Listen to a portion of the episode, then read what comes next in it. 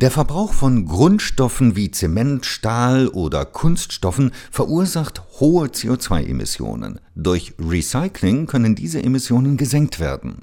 Wie die sogenannte Kreislaufwirtschaft zur Klimaneutralität beitragen könnte, hat das Deutsche Institut für Wirtschaftsforschung, das DIW Berlin, in einer am 30. Juni 2021 veröffentlichten Studie untersucht. Darüber spreche ich nun mit Professor Carsten Neuhoff, Leiter der Abteilung Klimapolitik am DIW Berlin und Mitautor der Studie. Herr Neuhoff, was versteht man unter dem Begriff Kreislaufwirtschaft? Die Idee der Kreislaufwirtschaft ist, dass Materialien effizient und lange genutzt und am Ende ihres Lebenszykluses wieder eingesetzt werden, um daraus neue Produkte zu machen. Das heißt, wir halten das Material so lange wie möglich im Kreislauf, um damit den Abbau von Ressourcen zu reduzieren und vor allem um den großen Energieaufwand und die damit verbundenen CO2-Emissionen bei der primären Herstellung von Materialien einzusparen. Welche Bedeutung hat die Kreislaufwirtschaft für die Klimaneutralität? Die Kreislaufwirtschaft spielt für die Klimaneutralität eine sehr wichtige Rolle. Beispielsweise erzeugt die Herstellung von einer Tonne Kunststoff fast zwei Tonnen CO2 und beim Verbrennen entstehen dann nochmal fast drei Tonnen CO2. Rund zwei Drittel der Kunststoffe werden heutzutage dann am Ende des Lebenszykluses verbrannt. Somit verursacht eine Tonne Kunststoff fast fünf Tonnen CO2-Emissionen, wenn sie nicht in der Kreislaufwirtschaft ist. Ein Schwerpunkt Ihres Berichts ist ein verbessertes Recycling von Grundstoffen, insbesondere von Kunststoffverpackungen. Wo liegen diesbezüglich die größten Probleme?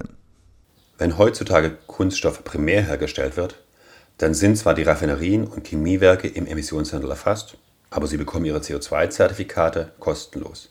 Das heißt, die CO2-Kosten sind nicht in den Grundstoffen abgebildet. Weiterhin haben die Hersteller ein Interesse daran, den Kunststoffen viele Additive zur Verbesserung spezifischer Materialeigenschaften beizumengen. Doch durch diese Zugaben wird das spätere Recycling der Kunststoffe schwierig, weil es viel zu viele unterschiedliche Kunststoffe gibt. Die Kunden wiederum kaufen dann die Produkte bei denen die Kaufpreise nicht berücksichtigen, welche Kosten die Materialien am Ende des Lebenszyklus verursachen. Die Entsorgungswirtschaft zahlt für die Verbrennung von Kunststoffen keine CO2-Abgabe, weil die Müllverbrennungsanlagen größtenteils vom CO2-Handel ausgeschlossen sind.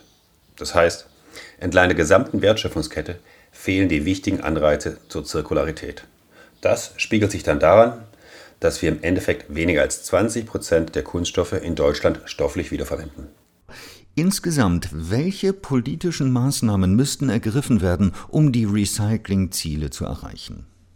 Wir müssten zunächst einmal Rahmenbedingungen schaffen, damit Recycling überhaupt sinnvoll möglich ist. Das heißt, die CO2-Kosten müssten bei der Produktion und bei der Verbrennung voll internalisiert werden. Und dann müssten sie durch die Gebührenordnung des dualen Systems auch für die Hersteller von Produkten relevant werden. Zweitens erscheint es uns sehr wichtig, dass wir die Vielzahl der verwendeten Kunststoffe so stark reduzieren, dass sie auf die notwendigen Plastiksorten reduziert werden, damit das fürs Recycling notwendige Sortieren dieser Stoffe besser möglich ist.